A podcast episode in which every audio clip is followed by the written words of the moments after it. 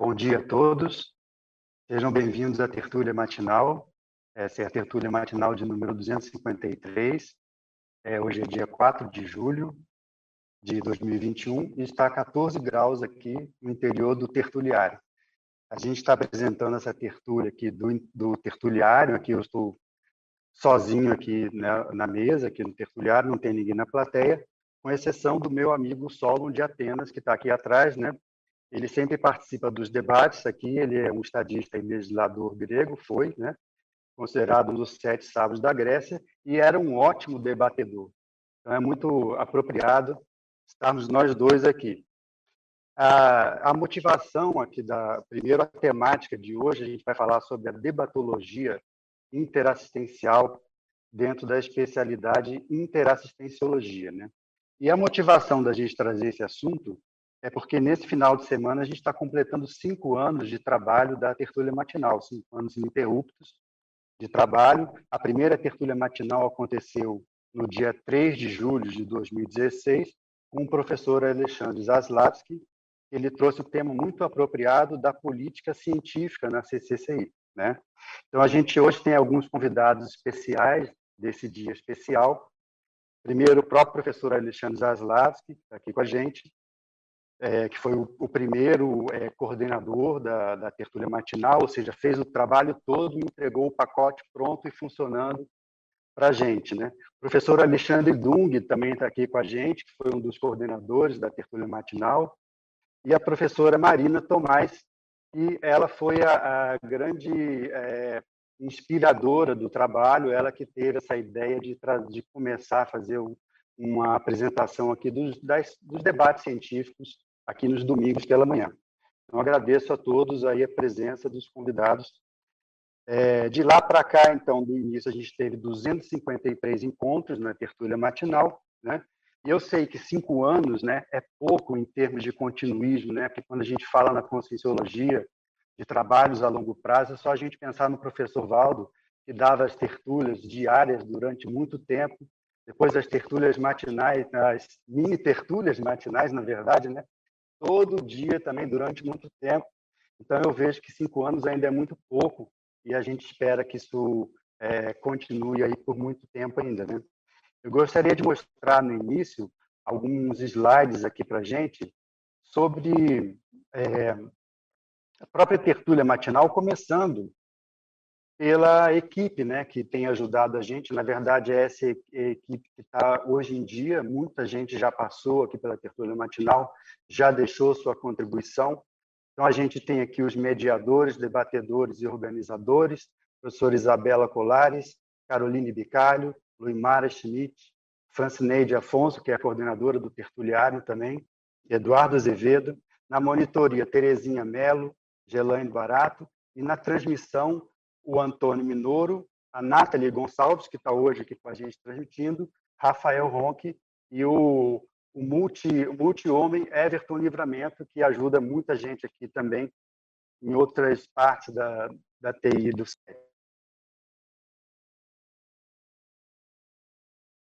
Edu, você desligou o seu microfone sem querer.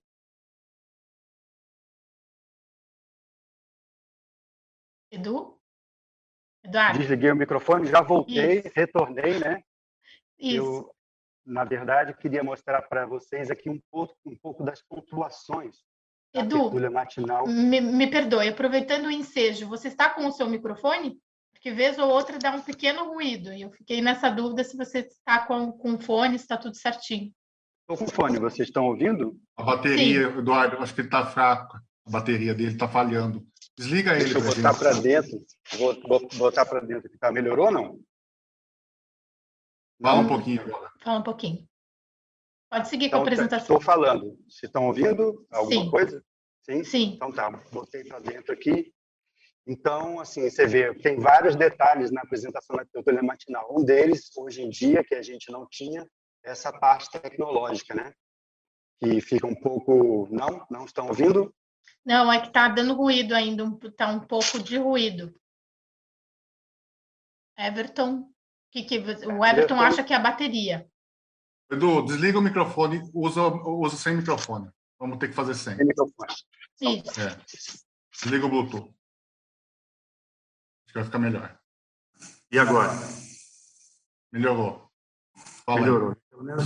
Vamos deixar ele aqui um pouquinho e depois a gente, qualquer coisa, volta com ele. Eu queria falar, então, das pontuações da tertúlia matinal, né? É, algumas, é, algumas pontuações. Primeiro, o início foi no dia 3 de 7 de 2016, então a gente teve 253 encontros na tertúlia matinal, sendo que 190 presenciais e 63 online, né? E sendo que é, quatro vezes a gente reapresentou uma tertúlia matinal, né? Que foi durante aquele primeiro período em que começou a pandemia, a gente teve que fechar o tertuliário. E durante cinco domingos a gente não teve tertúlia matinal porque foi a prova geral da conscienciologia. Então, nessa data, a gente habitualmente não tem atividades aqui no tertuliário. Passaram aqui pela tertúlia matinal 128 pesquisadores, né? E uma curiosidade, a professora Adriana Lopes foi quem mais apresentou tertúlia matinal. Ela apresentou 15 vezes até agora, né? E a gente teve 121 especialidades diferentes na tertúlia matinal, sendo que a maior, a maior é, quantidade de trabalhos aqui foi dentro da especialidade interassistenciologia, ou seja, a gente teve 15 trabalhos nessa especialidade, inclusive é a especialidade de hoje aqui que a gente vai falar. Tá? Vocês estão me ouvindo bem, pessoal? Está dando para ouvir? Tá? Sim, mas ainda está com um pouco de ruído. Não slide. sei se a... Eu gostaria é... de falar um pouquinho mais sobre, então, o nosso tema de hoje, né? que a melhor forma, no meu ponto de vista, da gente comemorar essas atividades, especialmente a tertúlia matinal, o trabalho, não é falando e exaltando a própria tertúlia matinal, que afinal de contas é mais um debate aqui dentro de tantos outros que a gente tem na CCCI, e sim falando da razão de ser da tertúlia matinal, ou seja, aquilo que move a gente, né? E o que move a gente são os debates interassistenciais. Então essa é a ideia, né? Assim, é isso que a gente quer trazer, que são os debates esclarecedores, debates públicos, né, onde o objetivo é fazer a interassistência através do diálogo, da comunicação de todos, dos pesquisadores, dos debatedores, das pessoas que mandam as perguntas e mandam as, as suas contribuições, e principalmente da pessoa, do apresentador, que está aqui no momento falando. Ele é o primeiro a se beneficiar, porque é quem mais tem que estudar quem tem que organizar a apresentação, quem tem que é, se aprofundar mais no estudo, né? Então, assim, o, o, que a gente pensa é que aqui no CCCI a gente tem vários tipos de debate, né? Eu vou falar alguns, e é claro que vou deixar vários de fora, mas não poderia deixar de comentar aqui. A tertúlia conscienciológica, círculo mental somático, o epicentrismo em debate, o aerópago conscienciológico, vários outros, eu falei alguns do tertuliário. A gente sabe que as ICs, de um modo geral, todas elas têm debate, né, debates específicos e debates também dentro dos próprios cursos. Os cursos da conscienciologia, eles geralmente geram debate, né, e tem, por exemplo, a complementar, um SCP-2, tem aulas específicas somente de debate. Então, assim, é o momento para todo mundo debater e chegar num, num consenso ali. É, a gente pode pensar, então, num crescendo aqui, a gente está no tertuliário, tem os debates da Cognópolis, daqui de Foz do Iguaçu, tem os debates das Cognópolis, de modo geral, e os debates da CCCI. Então, a gente vai nesse crescendo e vê que isso permeia todos os trabalhos da conscienciologia de modo geral. Uma coisa que a gente pode pensar, pessoal, é que assim, os debates né, conscienciológicos, interassistenciais, são um dos pilares da conscienciologia. Né? talvez seja uma das formas didáticas mais usadas dentro da conscienciologia seja esse formato dos debates. Talvez a gente possa dizer também que existe uma debatofilia estrutural na conscienciologia, ou seja, tudo que a gente faz aqui leva e caminha para o debate, né? É, somos todos filhos, então, dos debates, porque o professor Valdo, desde o início, né, tem aqui, hoje a gente tem a professora Marina, professor Alexandre Dung e eu mesmo, a gente talvez sejamos uns dinossauros na conscienciologia, né, no bom sentido, que a gente está desde a época do início lá do, do Sendo a Consciência Contínua, pelo menos assistindo as palestras, ou então voluntariando, e a gente sabe que sempre o professor Valdo deu muita ênfase para essa questão dos debates, a questão do diálogo, da interlocução, né? A questão de você contrapor ideias, ou seja, você não aceitar o que falam para você, pelo contrário, você debater. Então, se a gente não concorda com uma coisa, isso já vira logo um debate. Um debate amistoso, mas sempre uma contraposição de ideias. Então, o professor Valdo sempre deu muita ênfase para a gente. Os debates eles vieram acompanhando o desenvolvimento da própria conscienciologia até aqui, a gente pode dizer que nós somos todos filhos dos debates. Se não fosse debate, talvez a gente não estivesse aqui no, é, fazendo as reciclagens, tentando fazer as reciclagens que a gente está. Então, isso é muito importante, né? E lembrando também que o professor Valdo não só incentivava o debate, mas ele próprio fazia os debates nas tertúlias e, ultimamente, nas mini tertúlias. Então, eu, por exemplo, é, me considero não um teórico do debate, não, não sou profundamente um conhecedor do, do assunto, mas me considero mais prático do que teórico, porque acompanhei muitos desses debates, principalmente ultimamente nas mini tertúlias, agora na tertúlia matinal, nesses anos todos, e também no Mega Cons, que é um outro tipo de debate que a gente tem aqui no CAEC, semanal, já está na edição número 160. Então, assim, a gente, a gente entende como é o debate, já viu muita coisa acontecer, muita coisa que deu certo, muita coisa que não deu certo também. Então, essa nossa percepção é que, de modo geral, o debate ajuda todo mundo a aprofundar, a se aprofundar na conscienciologia. Isso é muito importante. Tem uma pensata do professor Valdo que ele fala assim: evoluímos debatendo neo-ideias. Isso eu coloquei no paper lá na entrada, né? Porque eu acho que, assim, a nossa evolução, basicamente, ela se dá no contato com os outros, né? Não só intermissivistas, mas de modo geral. Então, esse contato, esse caráter grupal, quando você tem a interlocução, isso é, é o debate para a gente, né? A gente está fazendo debate o tempo todo, debate especialmente de ideias. Isso aí é importante, porque a evolução se dá em grupo, você trocando informações com os outros, né? Agora, só para fazer eu mesmo fazer um contraponto nisso, o debate não é a única forma de você evoluir ou de você avançar. Por exemplo, o exemplarismo ele é maior até do que o debate. Tem uma própria pensada do professor Valdo alertando para isso, né? Então, assim, são várias formas da gente evoluir. Eu gostaria de falar um pouco da estrutura da apresentação, né? Eu vou então falar sobre debatologia interassistencial. Por que, que eu escolhi essa especialidade? Né? Eu poderia ter escolhido comunicologia, debatologia, mas o fato é o seguinte: o que está por trás, o que importa, a meta final, né, o produto que a gente quer é o produto interassistencial. O debate, se você pensar bem, nada mais é do que uma forma de você levar assistência para o outro e receber assistência do outro. Então é como se fosse o meio, né? O meio, o produto ou o conteúdo, no fundo, é a interassistência. E por isso que os nossos debates, a gente tenta, né, ou pelo menos a gente pretende que eles sejam todos interassistenciais. E daí eu escolhi esse viés da abordagem da interassistenciologia. Bom, é, eu tenho um paper que a gente colocou aí lá na, na internet para quem quiser baixar, né? O paper eu, eu tentei fazer na, na, seguinte forma: como é um debate sobre debate, eu tentei fazer um debate desse assunto com as pensatas do léxico. Então, a cada, a cada afirmação que a gente põe, a gente coloca também uma outra afirmação do léxico, e, inclusive, isso é uma forma muito interessante da gente pensar nos nossos escritos nos livros, né? Os, o que a gente escreve pode servir de debate depois com o leitor.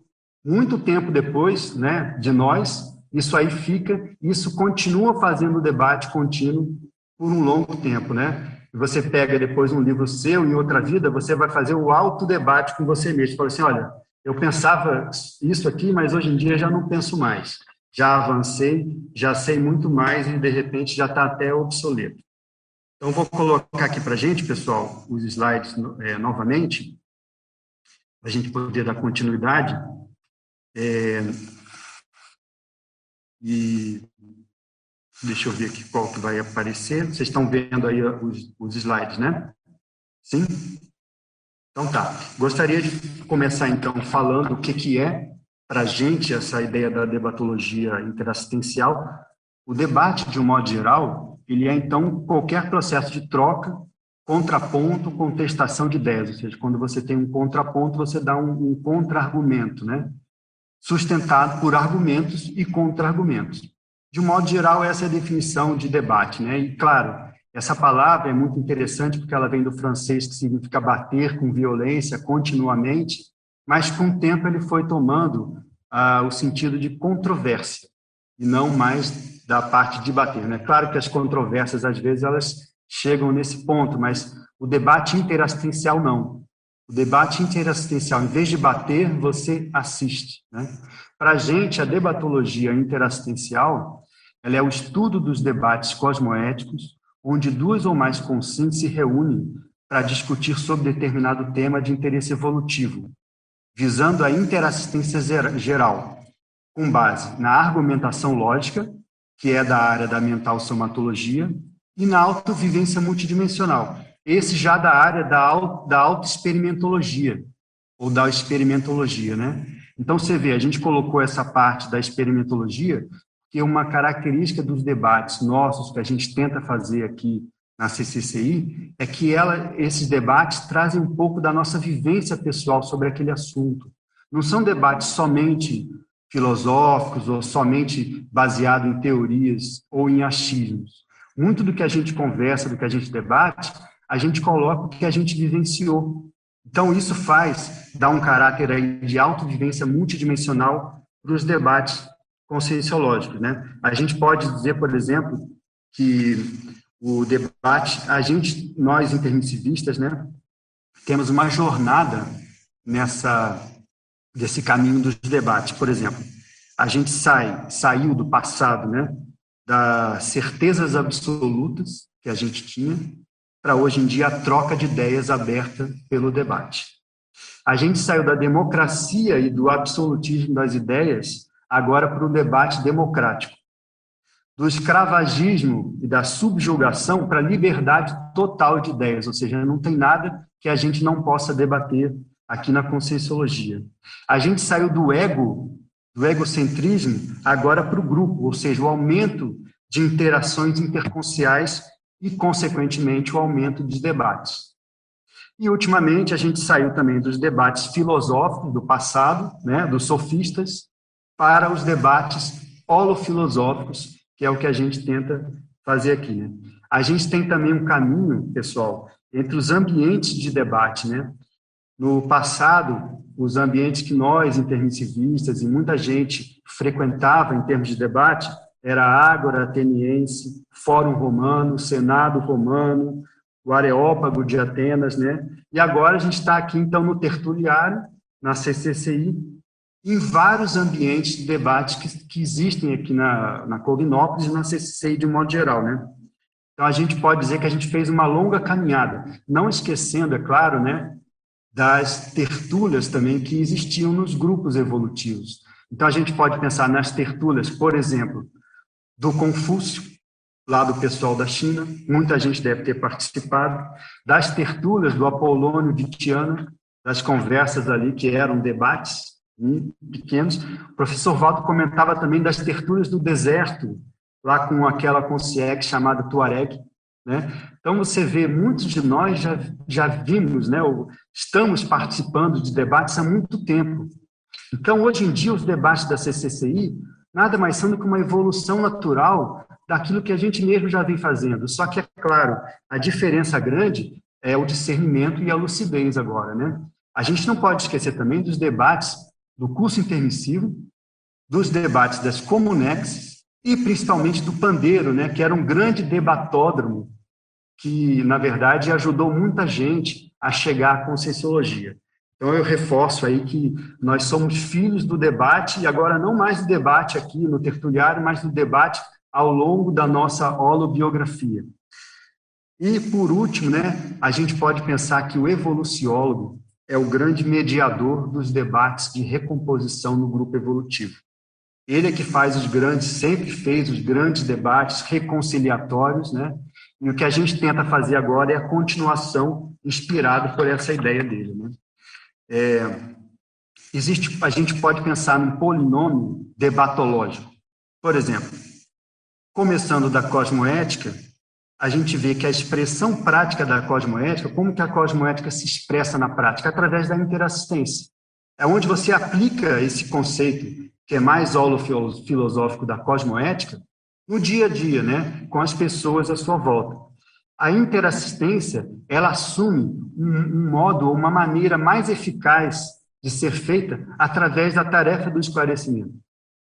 E a principal técnica de tarefa do esclarecimento que a gente vê de um modo coletivo são os debates. Então a gente sai da interassistência, da cosmoética, até chegar no outro ponto, nos debates, uma coisa que poderia ser, por exemplo, um debate, é, uma, um polinômio debatológico, né? é, o tertuliário, então a gente falou da, dessa jornada do, de muitos de nós, ou de todos nós, talvez, entre as várias instâncias de debate do passado, até chegar hoje em dia aqui no tertuliário.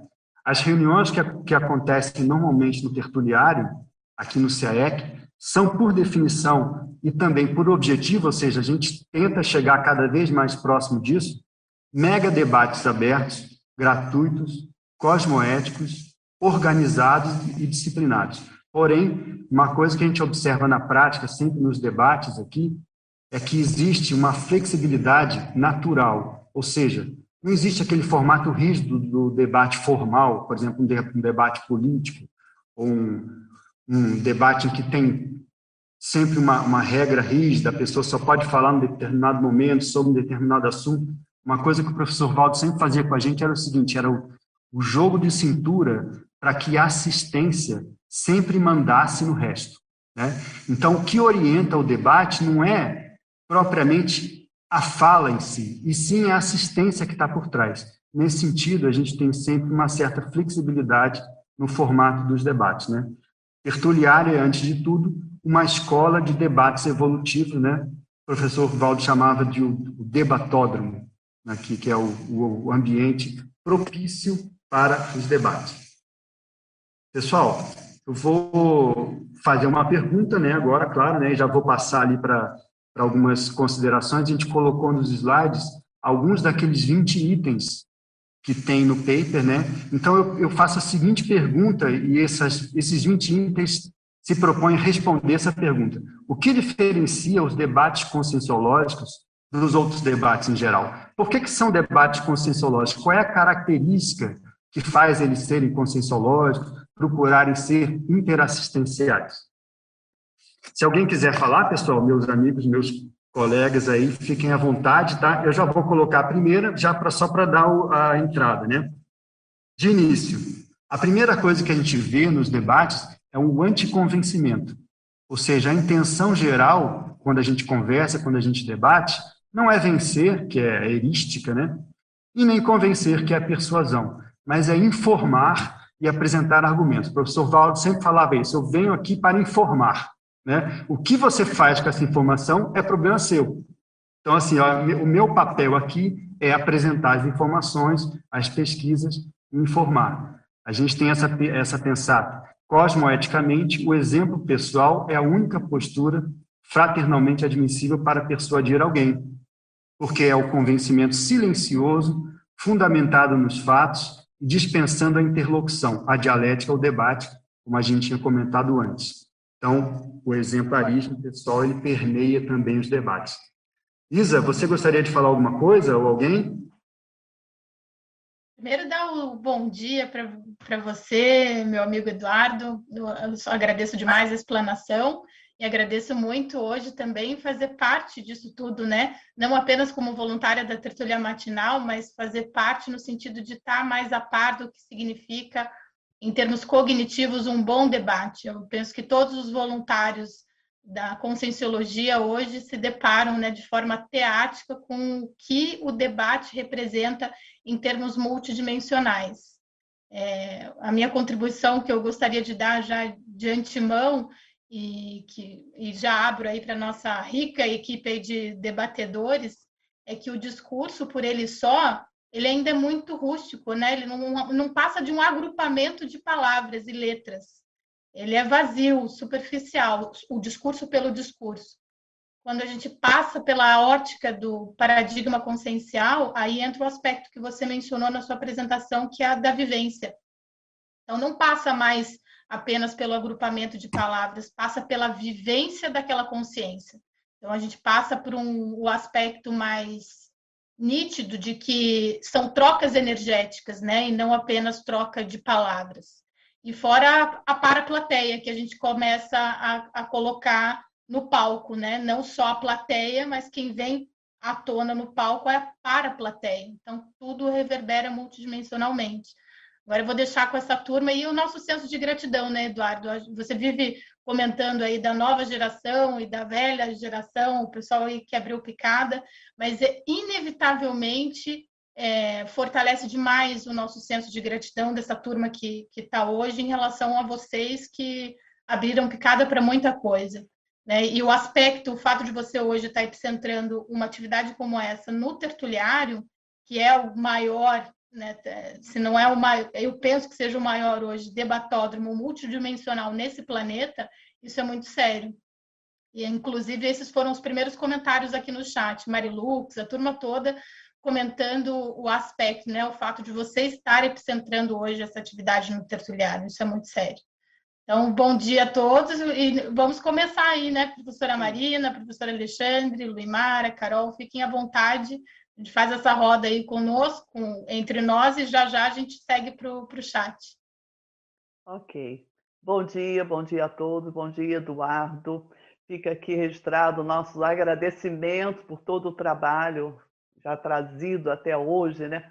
E reforçado de energias e de propostas e que isso se perpetue, ajudando as outras gerações que estão chegando. Né?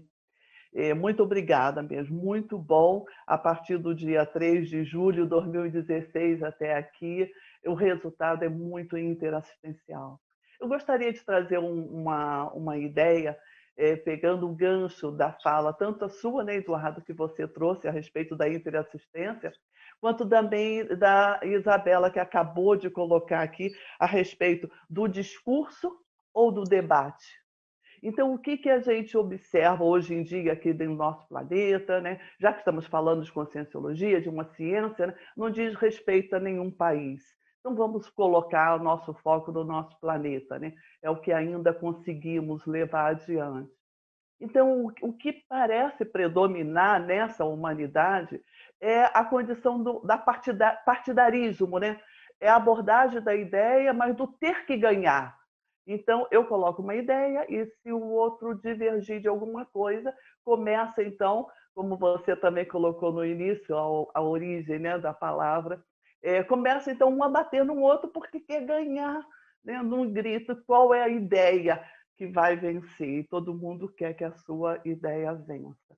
Como isso é antievolutivo como isso, no decorrer dos séculos e dos milênios na nossa humanidade, é, vem dificultando né, o nosso caminhar.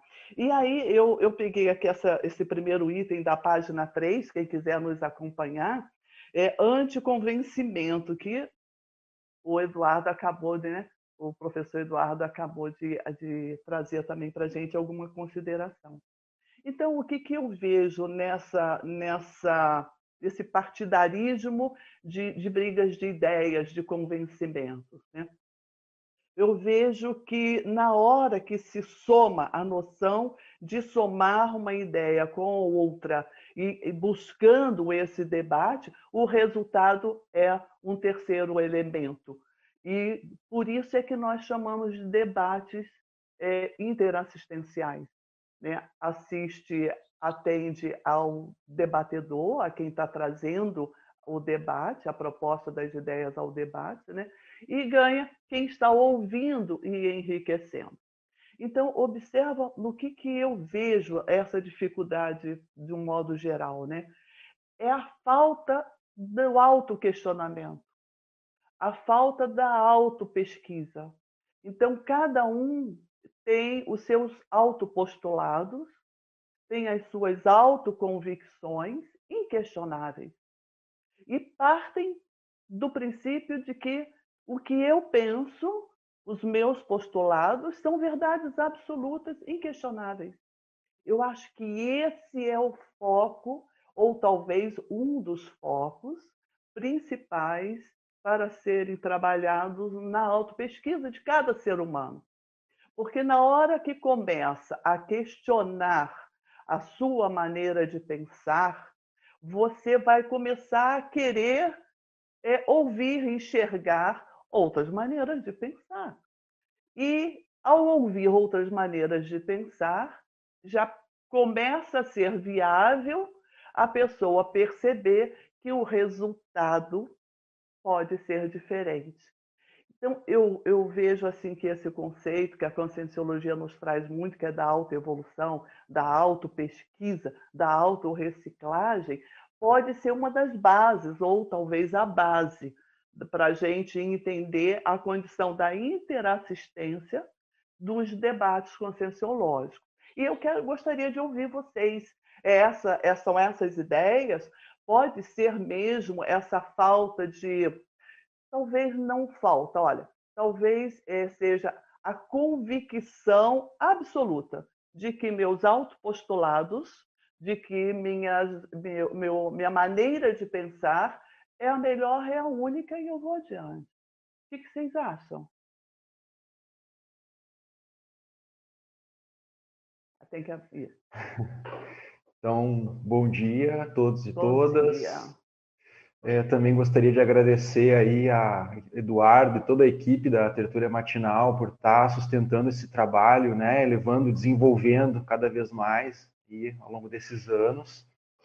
E já vou me juntar aí ao debate, então, uh, afinal é o nosso tema, né, debatologia.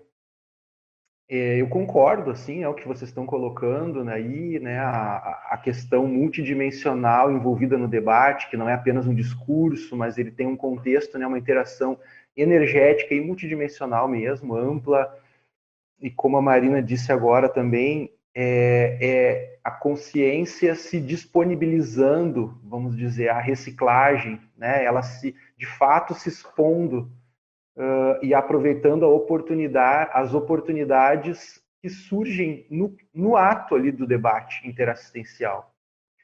E eu fiquei pensando aqui, um, quando a gente fala de assistência na conscienciologia, ou melhor até a interassistência, uma palavra que define muito isso é o esclarecimento, é a TARES, a tarefa do esclarecimento, ou seja, não é uma assistência muito simples ou apenas intrafísica ou apenas material, ela é uma, um processo de assistência à consciência, digamos assim, né? e, e que isso é interativo. Então, até pensei no termo aqui de um interesclarecimento. Né? Esse momento do encontro das consciências para trocar uh, as suas melhores formas de entender os problemas da consciência é como lidar com certos problemas, como é a minha experiência, como é a sua experiência, como você entende que é tal coisa, etc, etc.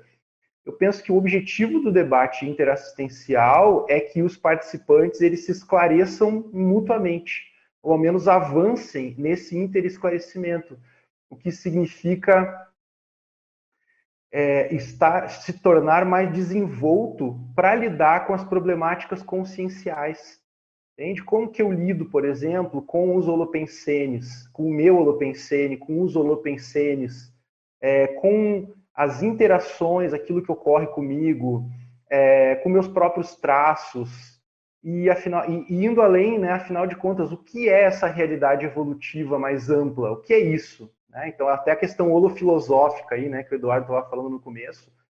Ou seja, Uh, nós precisamos muito desses encontros de trocas, né, da debatologia interassistencial, para a gente poder avançar. É a consciência, uma que ela não fica sozinha, isso é ilusório, né? Ela não fica sozinha, mas aproveitar lucidamente uh, o potencial desses encontros é uma coisa muito séria, muito, muito importante. E até mesmo quando envolve processos assim desconfortáveis, né, eventualmente, como aliás muitas vezes ocorre vários tipos de desconfortos, né, que a gente sente, seja consigo mesmo, né, seja com energia, seja com outras consciências. Isso tudo é um grande laboratório Né? Aí eu chego na questão até experimentológica, enfim. Agora, é, é bacana que esse assunto é muito difícil, eu diria impossível da, de, da gente dar conta com apenas uma abordagem. Né? Nós vamos ter que ter vários aspectos aqui complementares. Tá? Então, eu queria é, chamar atenção para isso, a questão do, do interesclarecimento, né? Estou chamando. Uma coisa, né, Alexandre, que eu percebo o seguinte: agora nessa época de pandemia, a gente está tendo menos contato com as pessoas, é, é, claro, né? E uma coisa que acontece é o seguinte: quando você fica mais com você mesmo durante muito tempo, né? E a gente passou, no, principalmente no início da pandemia, muito tempo com a gente mesmo, a tendência é cair em algum dos extremos. Ou você se acha, é uma menos-valia, né? Você acha que você não é não é nada, que você não consegue fazer nada, ou você começa a se achar demais. Né? E eu vejo que esses extremos acontecem porque justamente o encontro e a troca de informações pelo debate equaliza muito as nossas cognições, sabe? A nossa percepção de como é, principalmente a conscienciologia e esse grupo né, de intermissivistas e, e de modo geral. Então, quando você faz essa, você encontra com as pessoas, você mais ou menos apara as arestas e fica no equilíbrio, sabe? Eu vejo isso e isso é muito comum agora. Como a gente está agora muito em reuniões online, Zoom, tal, isso dá uma amenizada. Mas é claro que o debate ele é sempre holossomático, né? Não é só de ideias. A gente fala que é um debate de ideias, mas não é, né? Porque quando você encontra com a pessoa, a, a própria energia dela já é uma ideia transmite para você, né? Você tem o, o contato, tem a, a parte de, do acoplamento energético, do desacoplamento energético. Então, eu vejo que isso aí tudo é, equilibra muito a, a, consciência, sabe? Esse debate não é só em termos de troca cognitiva, mas é de, de equilíbrio holossomático para todos. O Alexandre, por favor, Alexandre, abra e fica à vontade casa é sua. Oi. Tudo bem, todo mundo? Parabéns aí pelos cinco anos, pelo trabalho de equipe. É, bom, uh, muitas coisas já foram faladas. Uh, eu concordo com os Ares que tem muitos aspectos para se enxergar. Uh, uma coisa que eu queria enfatizar é o seguinte: no meu caso, já que isso aqui tem a ver com experiência pessoal, o que, que eu aprendi muito? eu, eu aprendi que por trás das palavras existem uh, nas entrelinhas muitos exemplos uh, por trás, além do que está sendo dito explicitamente, né? Não só uh, exemplos que a gente, que eu acho que realmente tem mais autoridade até moral do que do que está sendo falado, né? Que são e como que era colocado pelo professor Valdo e pelo depois pelas outras pessoas, a assistência às vezes era colocada em primeiro lugar. Então, não só intrafisicamente, mas a assistência do que estava sendo uh, é, querido o exemplo que queria se dar extrafisicamente. Então, às vezes, aconteciam situações acho, muito inusitadas que a pessoa fazia, no caso do professor Valdo, fazia uma pergunta e ele respondia uma outra coisa. Né? E a gente às vezes falava, muita gente podia pensar, por que, que esse cara está respondendo outra coisa? E eu acho que isso, a Marina trouxe também uma vez na, na matinal eh, dela, da escutatória, que está aqui até no item 13, é, deu um exemplo muito legal que às vezes a necessidade evolutiva que alguém está vendo, uh, se a gente parar, escutar e a pessoa que está realmente querendo ajudar, isso é uma coisa que eu aprendi muito, porque minha tendência é mais falar. É, você pode realmente entender melhor, aprofundar e, e tentar uh, focar na assistência. Isso eu achei muito legal. Por isso, uh, eu, para mim, faz muita falta a presença eu considero, além de um debatódromo, um interlocutório, o tertuliário, assim como os outros ambientes da, da, da, da Conscienciologia, e é muito profilático, me dá uma motivação, essa, essa heteromotivação e esse nivelamento é energético e tudo, me falta hoje, apesar de toda essa tecnologia e tal, isso faz muita falta para mim. Eu queria deixar esse depoimento pessoal, como que é positivo e como que eu espero que logo a gente esteja de volta ao vivo presencialmente. E parabéns. Ô, Alexandre, se você me permite, Isa, eu vou aproveitar a sua, a sua abordagem, porque eu também quero fazer uma autoconfissão. Me faz muita falta. Né? A troca física, o olhar, né? é, os, os abraços, o contato entre os seres humanos. Né? Porque quando houve essa, essa, esse confinamento, é, até certo ponto, nós nos afastamos também da fitoenergia, que poderia ser mais expandida, né? Eu, na minha casa, eu, eu tá, tá dando até para ver aqui no meu quadro, o contato com a fitoenergia, para mim, é essencial isso, né? Mas não substitui as outras, né? Então, muito bom que você falou, eu também. Está acabando, eu, eu, vamos pensar assim, está acabando, né? estamos chegando ao final. E logo que começou a pandemia, sabe, Alexandre, sabe, Eduardo, eu, eu fui no, no Google, fui pesquisar essas pandemias, né? E, e sempre essas pesquisas nos impulsionando para a autopesquisa, isso traz um resultado tarístico, como o Alexandre colocou, né? o, o Zaslav aí, e todos nós sabemos disso, nos traz um benefício muito grande tarístico, né? de esclarecimento. Porque como é interessante a gente saber que o que nós estamos vivenciando hoje não é exclusividade nossa, não é exclusividade deste século, né? E como que as pessoas eh, se comportaram, reagiram, como é que foi o resultado em outros momentos que a humanidade também passou pela pandemia, né?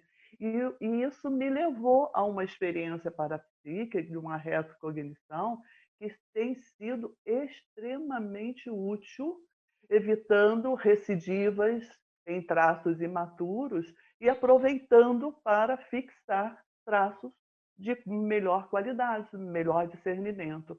Muito bom. O que, que é, Dung? Que que Só uma réplica do que você falou, eu achei o final seu foi perfeito, porque como você mencionou, acabou mencionando também a multiexistencialidade, né, o nosso passado e a, se a gente evoluiu algo. Depois que o Eduardo propôs, eu li o paper aqui desse tema, num dos dias aqui, não me lembro se foi numa TENEPS ou não, me veio eh, claramente a pensar, é, não debatamos-nos, debatamos que é o crescendo do passado uh, e a própria uh, evolução da, da palavra né, e, da, e das nossas ações, né, que se era uh, nos debatermos, né, a gente agora, o debate tem uma, tem uma denotação, uma conotação bem diferente. É, isso Muito já denota uma evolução. Né? Legal. Bom dia. É, queria agradecer a oportunidade de toda semana estar aprendendo aqui com a tertúlia matinal, ao convite, às colegas aqui de assistência, ao Edu.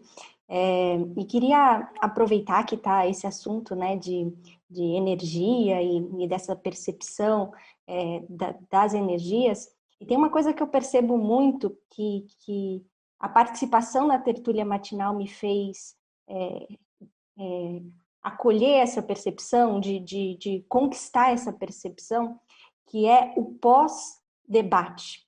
É, eu, eu, já, eu já tive e ainda tenho é, algumas experiências onde, através da, da fala, é, talvez por não ter uma intenção extremamente bem colocada, após o debate ou após um, um, uma troca de ideias, é, eu percebo esse desgaste energético um pouco a maior. E, e, e ao contrário, quando eu estou em, um, em um debate sadio, é, com a intencionalidade bem colocada, é, eu percebo o viés contrário disso. Eu percebo que após o debate é como se eu tivesse ganhado energia, é como se o, o meu, o meu delta de energia tivesse é, é, aumentado ali na escala de energia.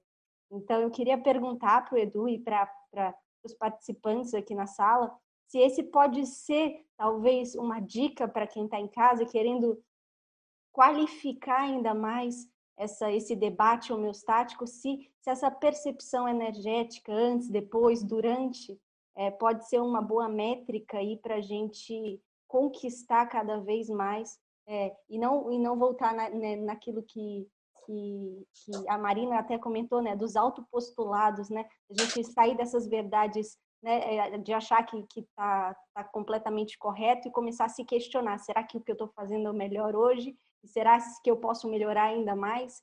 Então, fiquei pensando um pouco sobre essas coisas e queria ouvir a opinião de vocês. Bom dia, Muito bom estar aqui, pessoal. Então, vou, vou tentar trazer a minha ideia sobre o que você está perguntando, Carol. É, eu vejo, assim, da, da minha experiência, né, é, duas vertentes. É, uma que está relacionada diretamente à questão intraconsciencial, que é justamente o que você está trazendo, é, quando se trata da, da intenção, da própria postura, e, e às vezes a gente tende a uma abordagem que ela não é a mais adequada e isso no, no, no pós-fácil vem aquele, aquela, aquela é como se é uma reflexão, mas ao mesmo tempo é um repassa. Então é como se falasse, não, mas aquela abordagem, aquela fala, aquela palavra, puxa, por que, que eu falei aquilo daquele modo? Então, eu acho que isso é, tem sim um, um, lado que é muito positivo, que é, que é o da autopesquisa e justamente os efeitos que a gente vai é, ter é, e pro, produzir e sofrer, né? os efeitos de, decorrente dessa, dessa troca que ela, na medida ela pode ser mais enriquecedora, como você trouxe, com esses aportes energéticos, ou ter algo né, é, nesse sentido dessa defasagem. Essa defasagem ela pode estar em decorrência, é, da, da, no caso agora da, da minha experiência, é, muito a ver com, também com o aspecto extrafísico. Porque na, na hora que a gente está fazendo esse contato, a gente está debatendo, a gente está se posicionando. E isso não é só um, um, um fator interconsciencial nessa dimensão.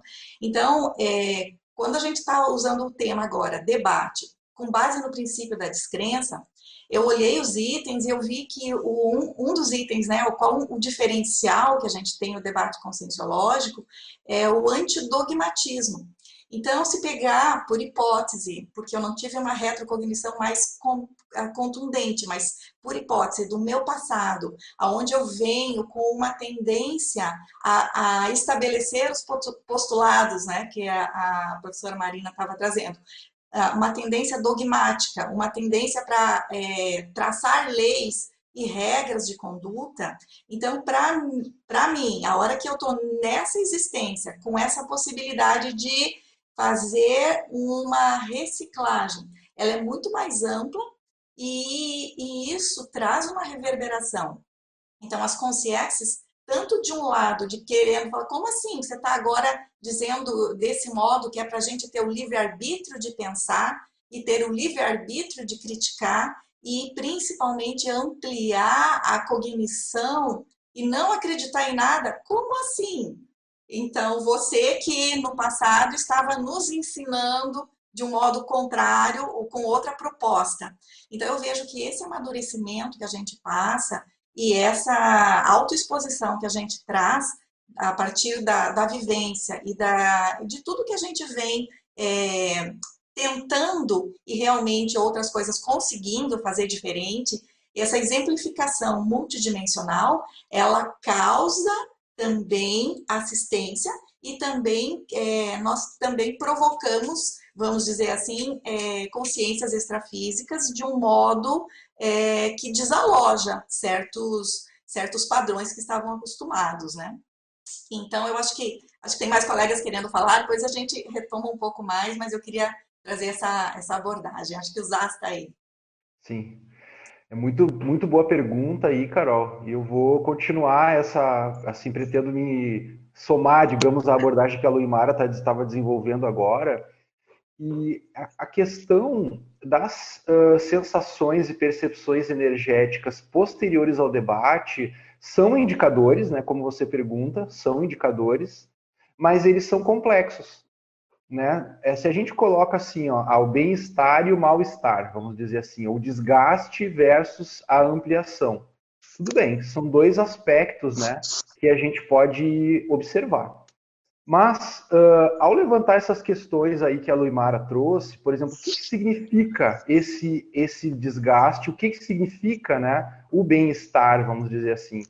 A gente pode entrar um pouco mais profundo nisso e ver que são, às vezes, as duas coisas podem inclusive conviver, porque de um ponto de vista mais superficial existe o desgaste, vamos dizer assim, energético. Você percebe que houve uma assimilação, há um bloqueio de chakra, tá? Isso é um desgaste. Mas, por outro lado, intraconsciencialmente, há uma motivação e uma expansão ao mesmo tempo. Tá? Então, assim, aí vem as hipóteses. Por exemplo, é possível que tenha ocorrido uma escagem aí. Como a Luimara estava falando, existe as. É, nós estamos o tempo inteiro trabalhando, operando aí, né? Se relacionando multidimensionalmente. Então, nós servimos de exemplo né, de isca, como já foi falado agora há pouco, o exemplarismo é contínuo. Então, essas consciex começam a prestar atenção no que a gente está falando e elas permanecem na psicosfera. Muitas vezes, se não até na maioria delas, são trazidos pelos amparadores, o amparador da nossa TENEPS e outros amparadores. Tá? Então, quando a gente fala de debatologia interassistencial na conscienciologia, é necessário entender o processo evolutivo né, que está acontecendo em torno disso. Às vezes, um desconforto, né, um desgaste, ele se torna um tema muito interessante de estudo, inclusive de autoexperimentação. Quer dizer, vem cá, o que está me suscitando né, esse desgaste? Será que sou eu? É a minha maneira de abordar isso que está acontecendo? Será que é, por exemplo, a própria ideia que está sendo trazida para a minha psicosfera e isso está sugando energia mesmo. Então, o, o, esse, esse momento, né, o antes, o durante e o depois, na verdade, do debate, você chama atenção para o depois.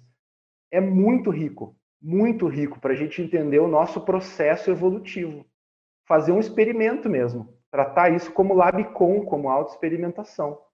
Então, às vezes, o bem-estar e o mal-estar são indicadores, não nego que são indicadores, mas eles são paradoxais entende? A gente sabe até mesmo que sensação de bem-estar pode ser provocada por consciências que não estão bem intencionados, eventualmente. A sensação de bem-estar físico, por exemplo, tipo um prazer físico, simplesmente.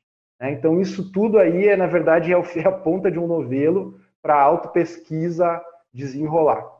Eu passo a palavra aí. Perfeito. Marina. Então, opa, Marina, por favor. Eu acho que a Carol, a Carol é, vai Deixa eu só comentar em cima sim, disso que o Zé falou e é perfeito o, o teu comentário e, e, e eu concordo, é, assim, é, com tudo que, que você está tá trazendo. É, o que eu fico pensando nesse sentido é que, por exemplo, assim, é, o, a, a, a, variação energética durante, é, eu, eu, concordo com o que você disse, às vezes você precisa é, pagar o preço ali da assistência, né? Você vai sentir o, o, a energia que vem daquela assistência que tu tá bancando ali. Mas, ao mesmo tempo, eu também é, tenho um fator que eu queria colocar aí na conversa para a gente pensar também, que é quando você está com as intenções muito bem é, é, direcionadas, tem um patrocínio muitas vezes extrafísico. E você vai sentir essa, essa ratificação extrafísica, é, por mais que, que você esteja entrando num lugar difícil, numa situação de difícil, você está com a intenção de assistência, você vai sentir a dificuldade, mas você vai sentir também aquele aporte te sustentando. Quando você está sozinho ali, já é uma outra coisa. Você já sente que você está entrando e aquilo está demandando energia sua, sabe? E, e, e, ok, se você resolveu bancar aquilo, você banca. Mas é, é, tem essa diferença também que eu, eu, acho, eu acho interessante da gente botar na conversa de repente aí para Marina, Isabela. Será que eu posso só dar uma réplica aqui, Marina? Antes de passar a palavra, só uma pequena réplica. Então, a questão de sozinho e acompanhado, eu acho muito relativa também. Porque se a pessoa tem a intenção de assistir, ela está sempre acompanhada, sempre acompanhada. Mas o problema é o seguinte: primeiro que não é uma companhia nessa dimensão, é uma companhia multidimensional que é uma monitoria. Então a gente está sempre em equipe, tá? Mas você já parou para pensar, dentro, eu só refletindo dentro disso que você está aí ponderando, né? Sim. Você já parou para pensar que às vezes uh, a gente tem que fazer bancando mesmo?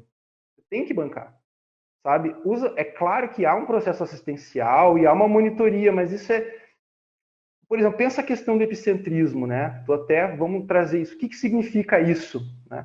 Até que ponto, por exemplo, aqui uma pessoa que vai, não estou falando de conselho, estou falando só do, vamos dizer, do, da liderança do epicentrismo Sim. e tal. É, às vezes é uma questão mesmo da pessoa bancar ali o holopensene dela, sabe? Então, eu vejo assim, com o tempo, eu penso, na minha experiência, a questão de desconforto, conforto, estar apoiado, não estar apoiado, isso tudo vai se relativizando, na minha experiência, porque há sempre uma monitoria, tá? E há o, o, o trabalho é incessante, vamos dizer assim. Você vai se envolvendo cada vez mais, se envolvendo cada vez mais, e se torna secundário, digamos, eu, eu, eu mesmo na minha experiência assim, pensar nisso. Será que eu estou sendo apoiado ou não? Para mim, isso é a priori. É uma coisa assim que há, há, e são conexões das equipes. É. Tá? Eu acho que eu nem te respondo exatamente o que você perguntou, não, mas não é a maneira que eu, falar, que eu abordo essa questão. Não, é, eu, eu só queria então ouvir, é, de repente, é, de você, é, até para quem está em casa também acompanhar e, e tirar é, conclusões é, nesse sentido, é de, de métricas, é de quais métricas você usa, então, para perceber, o que, que você usa para perceber, então, se você está indo no caminho certo de assistência ou se você está indo pelo ego, pela, pela, pelo teu próprio desejo de convencer. Eu gostaria de, de te ouvir nesse Ai, sentido, então. Eu, eu, eu, não desejo monopolizar esse debate também, assim. Marina, tudo bem? É. Vou... Não, qualquer coisa, o Eduardo por favor, Eduardo, nos ajude, ok? Eu vou... Mas eu estou compreendendo, Thais. Vai lá, Thais. Eu tô Tá, então vamos lá. É o seguinte, nosso... então assim, ó. Fala, por favor. A intencionalidade, eu acho que está corretíssimo. Em primeiro lugar, né? As autochecagens da intencionalidade são contínuas. São contínuas. Só que nós somos consciências em evolução. Então, mesmo as autochecagens, elas melhoram. Tudo melhora. Então, no momento que uma pessoa ela se coloca para ajudar, tá certo. É claro que vai ser feita uma avaliação disso para ver se o modo dela ajudar estava certo, o que, que ela queria ajudar estava certo, às vezes estava errado ou parcialmente errado. Então, o que, que é a gente ser uma consciência em evolução? É a gente estar tá permanentemente fazendo autoavaliações. Autoavaliações, autochecagens. E no momento que você coloca a questão do pós pós-debate, você está mostrando que há uma autoavaliação. E a pessoa pode dizer assim: ah, acabou meu debate, eu lavo minhas mãos aqui, né? Tchau. Fui. Só que aí isso é um erro, porque ela vai ficar, provavelmente, se ela estava ali para ajudar, ela vai ficar assimilada e ela vai fazer uma intoxicação, né? Em si. E nos outros, possivelmente. Então, é. assim, mas a gente está sempre se autoavaliando. No momento que, por exemplo, a Marina já falou ali dos postulados, né? Você trouxe isso agora há pouco problema da pessoa ter postulados dogmáticos, ela não vai fazer autoavaliação, porque ela já está sempre certa. Perfeito. Então, no momento que, assim, ó, vamos, tudo evolui, vamos lá, tudo evolui, a consciência evolui em tudo, tudo, até os postulados, tudo, tudo, tudo. Então, nós estamos fazendo essas autochecagens. Eu posso estar, agora eu vou tentar responder bem assertivamente, é a intencionalidade, o parâmetro, em primeiro lugar, e o autodiscernimento funcionando o tempo todo, antes, durante e depois. Por isso que eu chamo tanta atenção até nas coisas que eu tenho apresentado, por exemplo, de pesquisa sobre autoexperimentação, é isso que é autoexperimentação. É uma automonitoria do contínua das vivências da consciência. Mas não é autorrepressão, é, não é autorrepressão, ao contrário. É uma automonitoria, quer dizer, o que está acontecendo? Agora eu estou sentindo tal coisa. Bom, o que, que, eu vou fazer com isso? Será que eu vou reagir? O que, que eu vou? Eu vou analisar? Eu vou parar?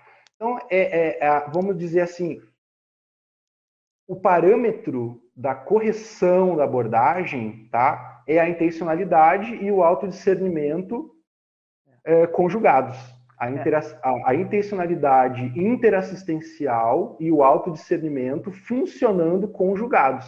Porém, nós somos falíveis. Ou seja, vá, vamos cometer erros, nós vamos avaliar o que, que nós erramos e vamos tentar melhorar. E assim por diante. Então é cíclico, né? São ciclos, é. ciclos, ciclos. É, é muito isso. bom, Sérgio Muito bom, porque eu estou aqui com a, a, linha da ideia que eu ia trazer, me parecia um pouco é, deslocada do, do, fluxo que a gente vem trazendo, mas não está e isso que você acabou de falar me fez lembrar de uma ideia super avançadinha é, que tem no Projeciologia, do professor Valdo, onde ele coloca assim, ó, Taslavski, ele coloca o assédio interconsciencial é cosmoético. Mas a questão é que ele bota um ponto final da frase, entendeu? Então, há décadas que eu penso, reflito, tive, que bom, eu tive algumas oportunidades de reclamar com ele, porque dentro, voltando a esse nosso autopostulado, autoconvicções inquestionáveis, quer dizer, que é, representa o percentual maior né, nesse planeta, e, e de fixação. Eu acho que isso caminha com essa abordagem, Zaslav, que você falou, da importância do posicionamento. Não pode ficar com repressão e pode ser que eu erre, pode ser que a minha ideia não seja mais avançada. E isso não, você, eu concordo plenamente com você. É, não vai levar ninguém a lugar nenhum de evolução, né? A evolução passou longe. Mas fato é que a interpretação de estar errado infelizmente vai demorar ainda um pouco mais, até que possamos ter um, um número significativo né, nesse planeta de compreensão desse fluxo né, interassistencial no processo de mudança de ideias, né? processo de renovações ou renovação das ideias. E é difícil. Então, eu acho isso, a sua abordagem muito interessante. Porque na hora que você estava falando, a Carol também colocou, no momento de fazer uma TARES, a intenção do, do tarístico, que está tá com essa proposta, é fundamental.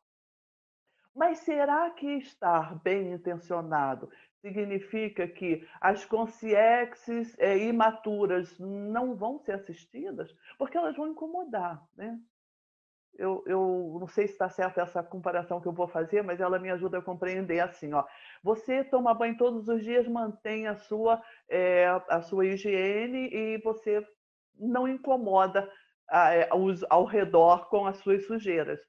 Mas quem não renova pensamento e sentimentos, quando chega perto de uma pessoa é, é, querendo fazer a tare, se não estiver muito bem, né, preparado também, além da boa intenção, além da intenção de assistência, tem que estar preparado, como vocês dois me parece que trouxeram.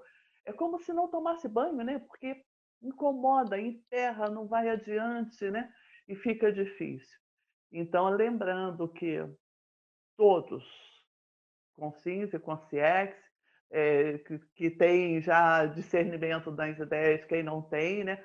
Todos nós estamos num fluxo evolutivo. E, num determinado momento, eu encosto no Zaslav, que o Zaslav passa uma ideia super avançadinha no meu contexto. Nunca, Zaslav, eu nunca pensei dessa forma. Como é lógico isso? Tanto o Zaslav que se posicionou, quanto eu. Mas isso a gente tem que ver qual o percentual do nosso entorno consegue elaborar isso. E eles, ou elas, né, as consciências, é, elas também têm direito à evolução, né? E às vezes ficando perto da gente, assim mesmo, sem tomar o para-banho, às vezes conseguem ser assistidas de alguma forma. Eu não sei que tal, eu não sei como é que o Eduardo Azevedo pensa nisso. O que, que vocês acham? Eu tenho uma pergunta para o Edu. Pois também não, é... Isabela. Não, é só, é só para fazer essa costura com o que a Carol falou Sim. sobre a intencionalidade e o que você mencionou também, Marina, a questão do impacto holossomático na formação dos debates, né? Porque os nossos veículos, eles são complementares, então o aspecto dos sentimentos e das emoções, eles também vão junto. Então, não, apesar de ser uma manifestação predominantemente mental somática, todo o nosso conjunto, né, o nosso acabouço ali de sentimentos e emoções, sejam eles mais instintivos ou mais amadurecidos, o pacote vai todo junto. Esse mapeamento é que vai dar o tom da, da coisa, né? Do, é, do, do que nos aproxima mais é. da cosmoética ou da não cosmoética. E eu queria perguntar para o Edu o que, a relação do debate com a recuperação de cons.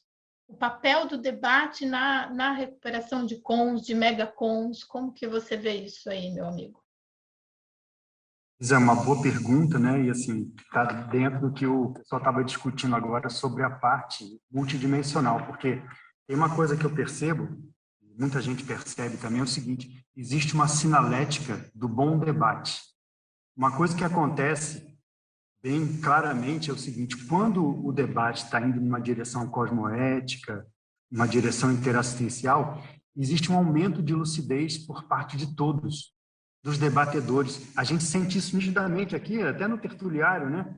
Às vezes, e depende de quem, às vezes, está apresentando o argumento e da intencionalidade dessa pessoa. Você sente no campo, aquela intervenção fez você ficar mais lúcido, aquele campo aumentou sua lucidez. Por outro lado, se está indo numa direção estranha, você sente um obnubilamento né, da lucidez, fica difícil de pensar e essa dificuldade, ela significa que o, a intencionalidade ali não está tão boa. Então, eu vejo assim, é uma sinalética do debate, isso é uma coisa nova, né? É, você pode identificar como é que está a argumentação, como está a intencionalidade, e por, por, é, por consequência, né, você também vê como está o ambiente extrafísico através do seu termômetro de autolucidez no momento. Né? Agora, isso tem tudo a ver com megacons, né? Porque um bom debate faz você começar a recuperar cons, começar a recuperar megacons, que são os cons magnos, e talvez até, e muito provavelmente, através das ideias novas que você recebe, você começa a ter ideias que você não tinha antes, são os neocons, né? Aqueles que você começou a elaborar agora, você fala assim, nossa, realmente eu nunca tinha pensado sobre isso.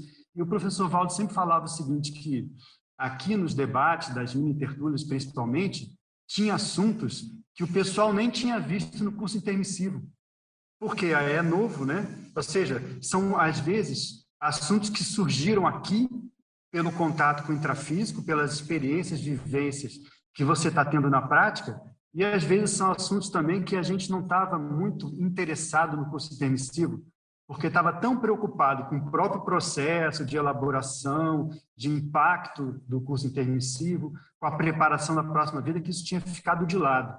E agora isso é trazido para cá. Então, isso é cons, neocons, megacons, tudo isso dentro de um bom debate. Edu, e como a gente, e Marina e todo, todo o pessoal, e como a gente se beneficia com a recuperação de cons dos nossos colegas? Eu fico pensando a respeito disso. Quando você recupera cons e você passa isso para frente, seja por meio de um registro de uma GESCOM, um verbete, um livro, que seja, você dá a oportunidade de passar isso para o grupo. E a gente vai se complementando. E aí a gente identifica que é realmente a representatividade hoje, nessa relação tempo-espaço, de um local como o tertuliário, ela não é pequena, porque todos os dias tem ali um pesquisador que vai compartilhar uma possível recuperação de cons num registro de pesquisa que vai, vai beneficiar o grupo inteiro. E é um debate, né? É o debate diário, todos os dias, mesmo no período de pandemia. Nós mantivemos essa assistência, que hoje talvez seja mais séria e democrática, né? Não é necessário você ser voluntário da conscienciologia para defender um verbete, e, no entanto, deixa tão explícita essa complementariedade das mini peças pessoa recupera o cons e já vai passar para o debate para que outras pessoas se beneficiem daquela recuperação. Acho isso muito sério. Diga, Zaz. Isso, isso que você estava falando agora em relação ao tertuliário me lembrou uma ideia que eu queria trazer, que quando a, a, a tertúlia matinal ela foi gestada aí, né, foi pensada há mais de cinco anos atrás, ela pretendia abrir espaço para as consciências pesquisadoras.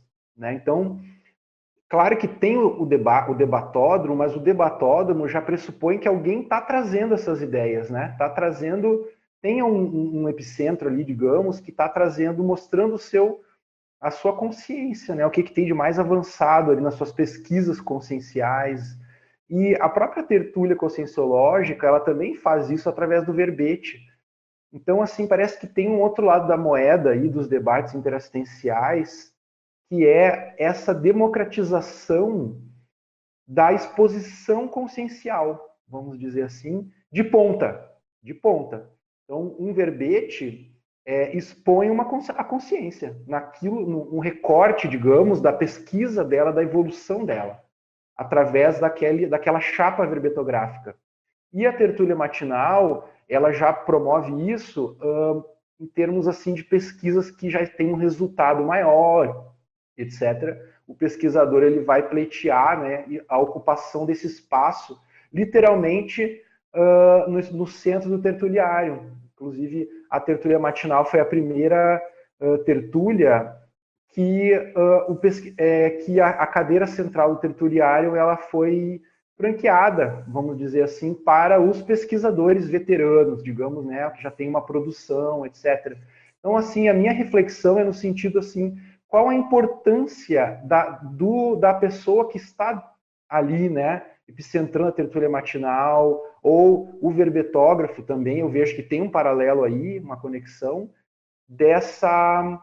Eu gosto de usar a palavra da democratização, né? Às vezes é um tema tão assim difícil, né? Atualmente, também a gente discute aqui na própria CCCI e tudo, mas eu vejo como o tertuliário como um espaço democrático, assim, profundamente democrático, em que uh, o pesquisador afinal de contas, a conscienciologia é uma ciência. Né? Em primeiro lugar, é uma, uma neociência, mas é uma ciência. O pesquisador ele encontra espaço para expor aquilo que ele está construindo e produzindo, e assim gera os debates.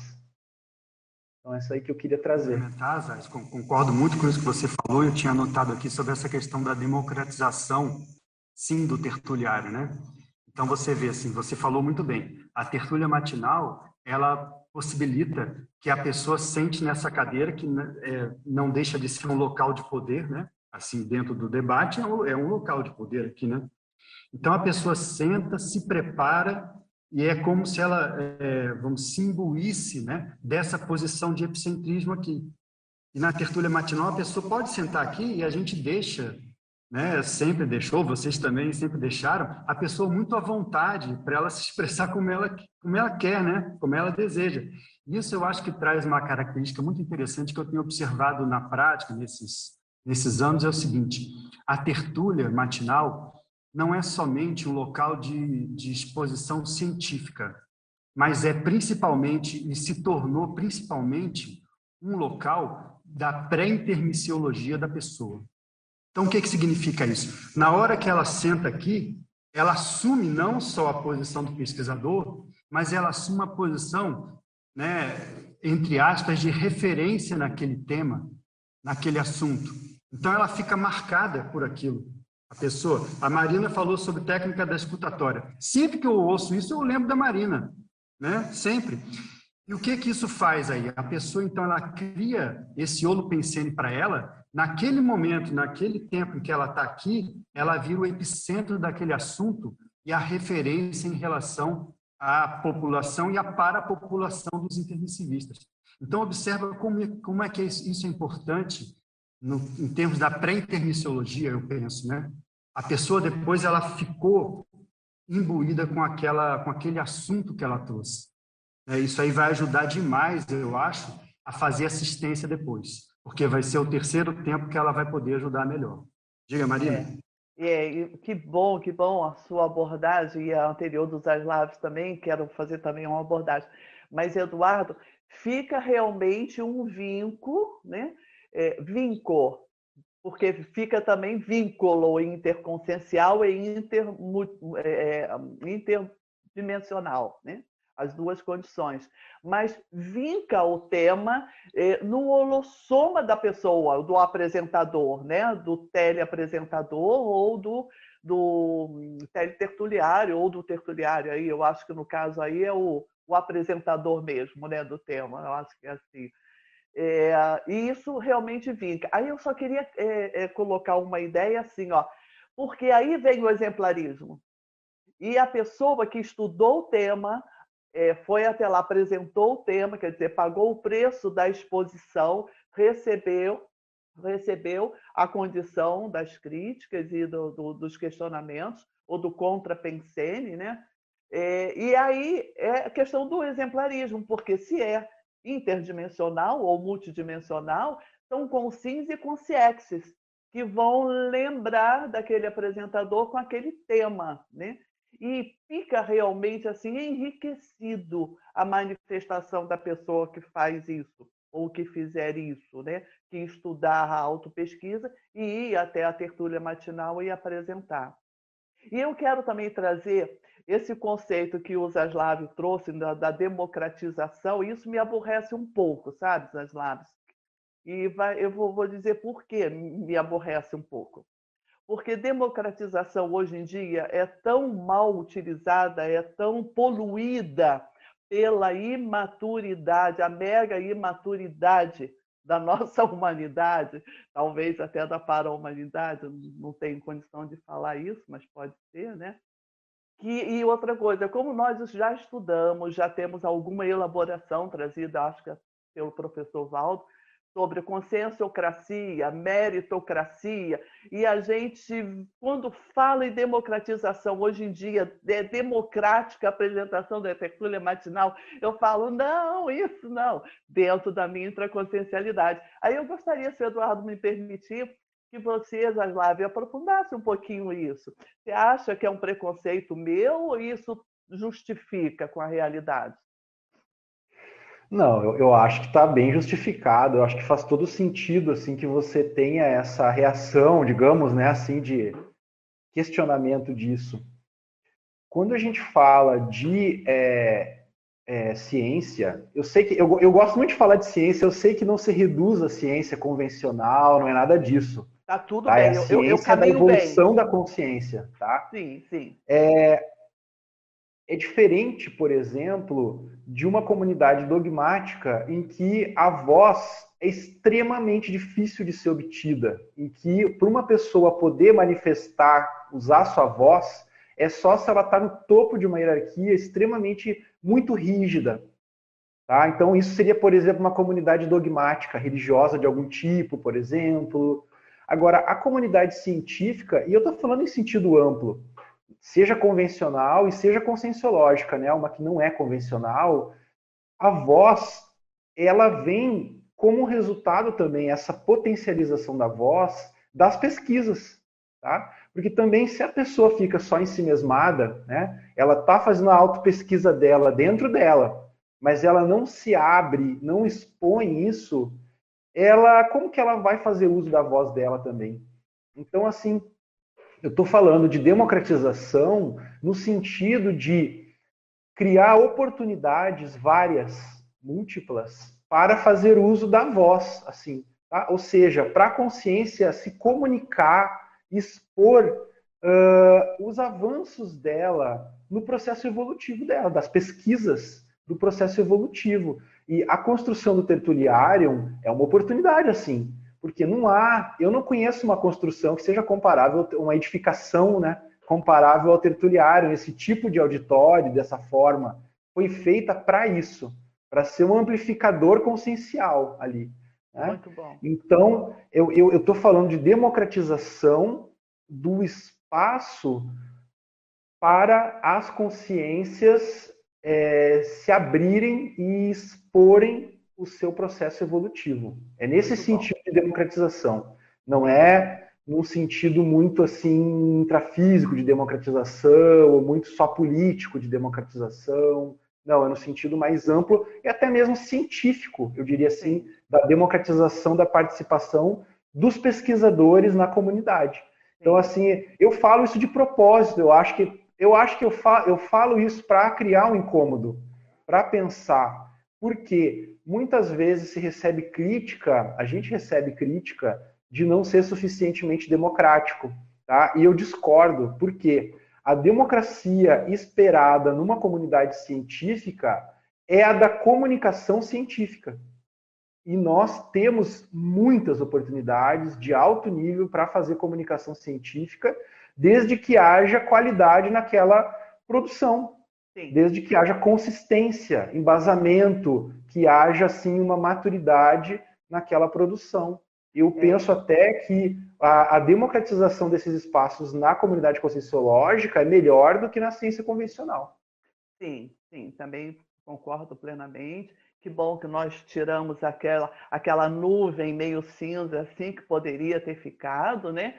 Que pelo menos eu percebi a partir dentro de mim mesma, né? deixando isso bem claro, as suas abordagens já estavam límpidas desde o início, mas a conscienciocracia diz melhor. É porque, com conceito novo, a gente tem que falar na democracia, na democratização, para a gente chegar realmente a uma proposta de uma neo-ideia, de uma Verpom. Mas quer ver como a conscienciocracia também cai bem? Dando continuidade, sem, sem é, é, é, inutilizar a abordagem da democratização. Senão, a gente vai gastar um tempo enorme aqui para chegar onde eu pretendo chegar. Por quê? Se a pessoa chegar pela a coordenação aí do tertuliário, ah, eu quero a tertúlia matinal, matinal. Ah, por favor, fala com o Eduardo Azevedo. Vai lá e fala com o Eduardo Azevedo. Ah, então tudo bem, aqui é democrático, você pode vir apresentar. Para você apresentar, você prepara um paper, você traz o seu tema de pesquisa, o resultado da autopesquisa e a proposta da Recim em si. Se a pessoa não faz isso, se a pessoa se nega a isso, não vai ter um negocinho, entendeu, Zarlato? Não é isso? Não vai ter um negocinho. Ah, mas aqui é democrático, todo mundo pode chegar e apresentar. Olha, mas aqui é para apresentar ver pons dentro do paradigma consciencial. Então, eu acho que o conceito de conscienciocracia também vai adiante. Eu já passo a palavra. É, eu tenho uma, uma, uma frase, uma ideia do Boaventura, que ele fala assim: olha, o desafio da vontade sustenta a vontade do desafio. Isso me orienta muito, porque essa vontade do desafio parece uma coisa simples, duas palavras, mas não é. A pessoa, vou voltar a esse exemplo que eu comecei, a hipótese que eu comecei a elaborar, né? Então, voltando a ele, se essa pessoa que entrou no tertuliário, foi até a tertúlia matinal, estava conversando com o professor Eduardo, e aí, se ela não tiver a vontade do desafio, o desafio é um desafio. É você olhar para aquilo que pode ser uma verpol. É você olhar para dentro de você como está aqui no paper do professor Eduardo aqui, né?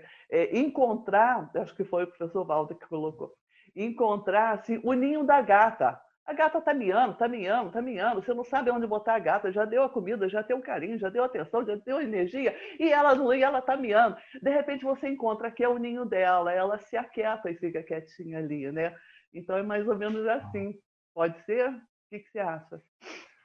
Olha, eu concordo com você. Eu acho que a conscienciocracia seria melhor do que a democracia para a gente descrever o que acontece na conscienciologia, plenamente de acordo, né?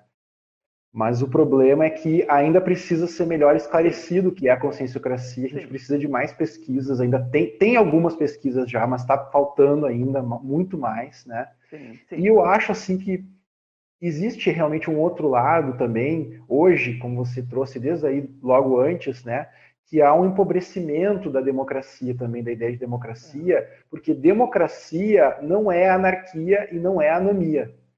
Então, não é porque não, democracia não é, é pode tudo porque é democrático. Acho que a Luimara que sabe muito bem disso aí, tá, a área do direito está muito relacionada a isso. Para a democracia, ela tem leis, ela segue normas, né? Então, assim, na realidade, eu, não, eu, eu nem quero insistir tanto nisso, eu acho que você está certa.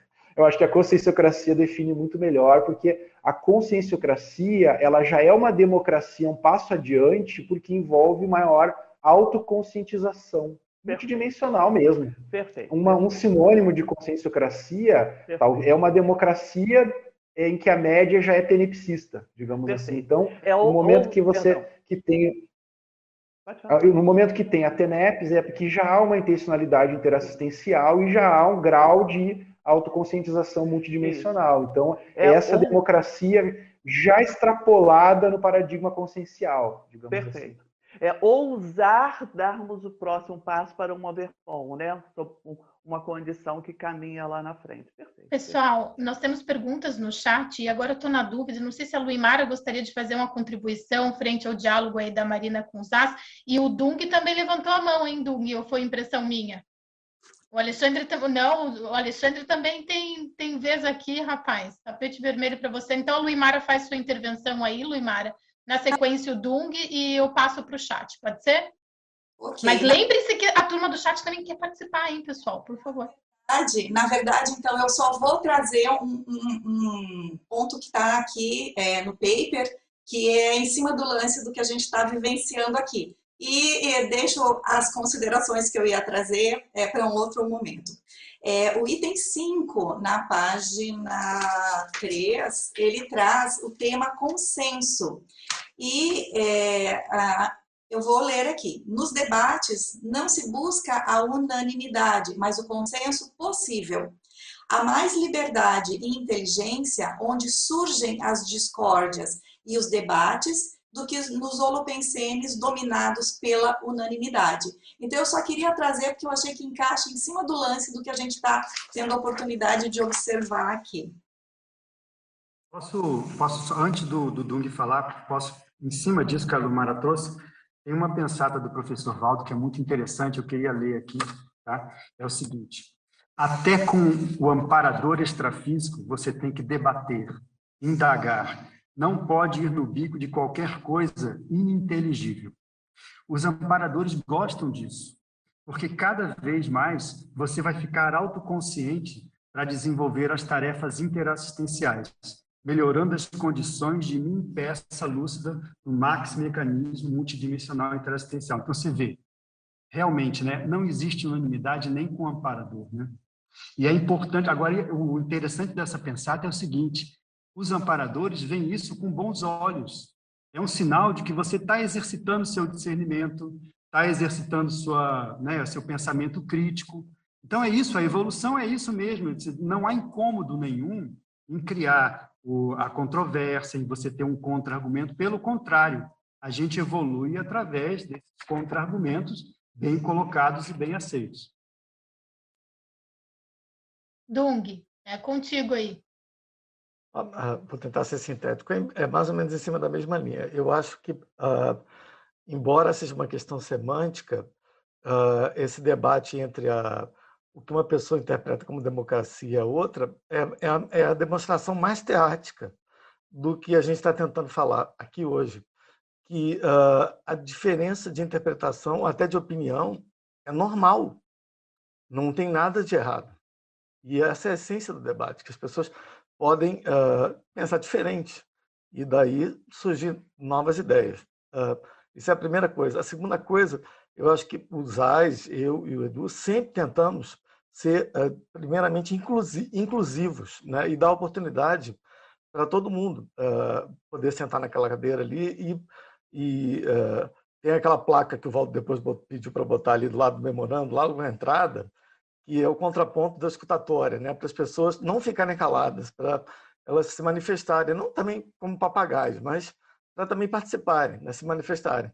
E eu acho que, uh, como a Editares faz, como todo mundo, a gente, é, como a Marina falou, tinha critérios, não era uma um oba-oba, uh, a gente olhava o material, se era pertinente, a coisa eh, dentro do paradigma consciencial. Às vezes a gente ajudava a qualificar e, eventualmente, fazia até treinamento com a pessoa antes no tertuliário, para ela se habituar, para ela não, não estar tá ali a primeira vez, já estar tá um pouco mais ambientada. Então, eu acho que eh, isso aí define perfeitamente o, o é a, a, prova teática do, do debate que está acontecendo agora aqui. Né? Isso. É o pedido, a placa ali no tertuliário, desculpa, Edu. O Edu está no tertuliário, ele vai poder lembrar melhor, até porque tem a temática do paracérebro, mas para as pessoas não ficarem invariavelmente em silêncio, porque o paracérebro é precioso demais para ser desperdiçado, né?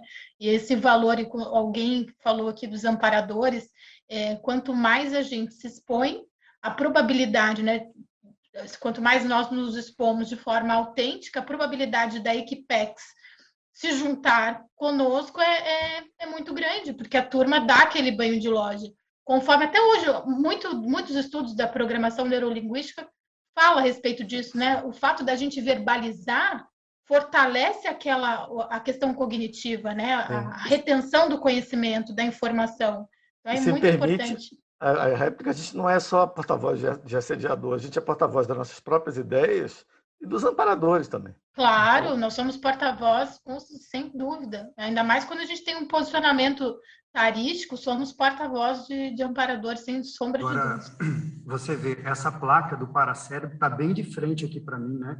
Então, a pessoa que senta na, aqui na cadeira, ela não tem como não ficar lendo o tempo todo isso, né? Não desperdice seu paracérebro, não desperdice seu paracérebro, é o tempo todo. Isso aí é justamente para lembrar, né, que a gente tem que usar. Quanto mais a gente usa, mais ele fica lá engraxado. Não é engraçado, é engraxado. Tem uma, uma coisa interessante. É, não foi engraçado. É, é, a tertúlia matinal, ela, como a gente não faz, é claro que tem critérios, né? Tem critérios ali para apresentar, né? Mas, assim, como a gente não faz revisão de verbete, por exemplo, como a, a, Enciclosapiens faz, né? Esse trabalho a gente não tem. O nosso trabalho aqui é estender o tapete vermelho para a pessoa que vai apresentar, né? preparar toda a festa para a pessoa sentar na cadeira. Então, esse é o nosso trabalho, basicamente. Né? Então, assim, é mais uma, um trabalho de, de acolhimento e, vamos dizer assim, de uma orientação de como que a pessoa pode aproveitar ao máximo esse momento aqui de, de estar na tertúlia matinal. Né? Inclusive, assim, todos os pesquisadores da Conscienciologia estão super convidados para mandarem para a gente seus temas de proposta para poder apresentar aqui, né? Isso. Nós temos uma pergunta aqui no chat, mas eu achei também a colocação do Dung vale fortalecer. Ele foi muito feliz quando ele disse, pelo menos para mim, me propiciou um alívio íntimo muito grande, de que tudo bem se a gente discordar uns dos outros e a gente pode estar errado, vez ou outra, estaremos errados mas essa certeza íntima de que o debate precisa continuar e a exposição sadia também, né, a gente permanecer aí com, nesse, nesse, nesse caráter mais expositivo, o grupo todo sai ganhando com isso, né? Então não, a gente, isso não dá um alívio, saber que a gente pode participar de um debate, já sabendo que a gente provavelmente vai tropeçar em um momento ou outro, mas quanto mais a gente se expor, melhor, né? Tem muito feijão com arroz antes de chegar o anonimato do serenão, né? Então, acho que vale a pena a gente. Isa, só, antes de você falar, quero só complementar uma coisa aqui, ó. Em qualquer debate, a falta de razão pode estar em todos os lados. Ou seja, né? Todo mundo pode estar errado e sem lucidez ali, justamente. A pessoa não é que uma pessoa entra certa e outra entra errada e a que está certa convence errada. Não, todo mundo pode estar sem razão. Inclusive, São percentuais, né? Percentuais, né? De todo mundo tem um pouco. Né? É, todo mundo é, tem um pouco, mas assim, todo mundo pode não estar lúcido para o melhor ali naquele momento, né? O, a que é verdade relativa de ponta. Inclusive, dentro de uma, de uma maioria de um debate, uma única pessoa pode estar mais lúcida que as outras. Então, assim, você vê, né? Isso é muito comum aqui nos debates, até nas reuniões de trabalho da CCCI, né? às vezes você fala, nossa, isso não está certo, né? Eu estou percebendo que isso aqui não está bem. E vezes só você, mas a maioria está achando que aquilo está bom e às vezes não está. Então é muito importante no debate, mesmo que a pessoa seja micro-minoria, dela se posicionar e colocar ideia. Porque às vezes aquela ideia é a ideia do amparador. E ele colocando de um jeito cosmoético, dentro de, uma, de um conforto legal, às vezes reverbera nos outros, né? Então, a Sim. sua ideia ajuda a aumentar a lucidez dos outros. Então, você vê como é que é importante. O debate não tem a ver só com maioria, às vezes tem a ver não. com a microminoria. E nem, e nem, vai ter, nem vai ter, quando a gente vai aprofundando, nem vai ter a ver com razão, vai ter a ver com cosmoética. A, a razão é substituída pela própria. E a diversidade, né? Tem outra questão que é a diversidade de opiniões. Da diversidade nasce é, novas ideias. Muito bom. Nossa, quanta energia movimentamos aqui, hein? Foi muito, muito proveitoso. O Murilo Vieira coloca o seguinte para nós: como debater e provocar impactoterapia cirúrgica sem causar discussões assediantes e espúrias? Eduardo Azevedo, por favor. Uma boa questão, né? Uma coisa, respondendo essa pergunta do Murilo, é o seguinte: é, às vezes a pessoa que fala do jeito mais doce, mais calmo, com um tom de voz mais moderado, ela não é a melhor pessoa para debater, pelo contrário. Às vezes é aquela pessoa que está querendo doutrinar e fazer a cabeça dos outros. Então a gente vê o Valdo, o professor Valdo, ele dava muito exemplo para a gente de como que a pessoa, na hora que tem que entrar com desassédio, ela tem que entrar firme.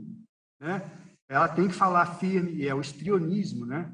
Você fala com uma energia, com bastante firmeza. Às vezes o Valdo batia na mesa, né, de brincadeira aqui para mostrar para gente, na hora de fazer o desassédio, mas internamente a pessoa está tranquila, está serena, ela está, no, vamos dizer assim, na alta imperturbabilidade dela. Mas a ação do desassédio, a ação daquela informação que ela quer passar, tem que vir com energia junto. Não tem jeito. Isso é conforto, né? É você falar uma coisa muito séria, impactante, com a energia adequada. Senão, vira aquela coisa do, da, da, da igreja, né? dos padres, que fala manso e, na verdade, está querendo é, é o lobo em pele de cordeiro. Isso é bem sério. O Gilson coloca o seguinte: Eduardo, a sinalética do debate é nova no argumento. As percepções já existem. O que você acha Perfeito, dessa é, colocação? É, exato, exatamente. A sinalética é isso, né, Gilson? A gente já tem a percepção, o que falta é mapear.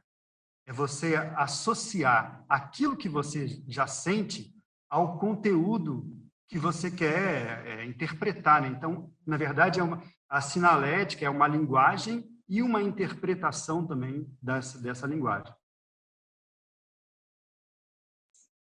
Oi. É, voltando, retomando a pergunta anterior, eu estava pensando uh, na, assim, quando foi mencionado é, como debater e provocar impacto terapias cirúrgicas né, sem causar discussões assediantes. Aí me remeteu ao seguinte questionamento, mas qual é o objetivo dessa uh, proposta de provocar é, impacto terapias cirúrgicas. Então, eu acho que a gente caminha novamente para aquele aspecto da cosmoética e da intenção. É, eu acho que a proposta que a gente tem no paradigma consciencial, ele, ele não está saindo por aí provocando, batendo tambores e retumbando com impacto terapias, né? Então, a, a ideia que, até onde eu compreendo, é, é a partir do, do autoexemplo e das coisas que fazem sentido para mim no ponto de vista consciencial mais amplo.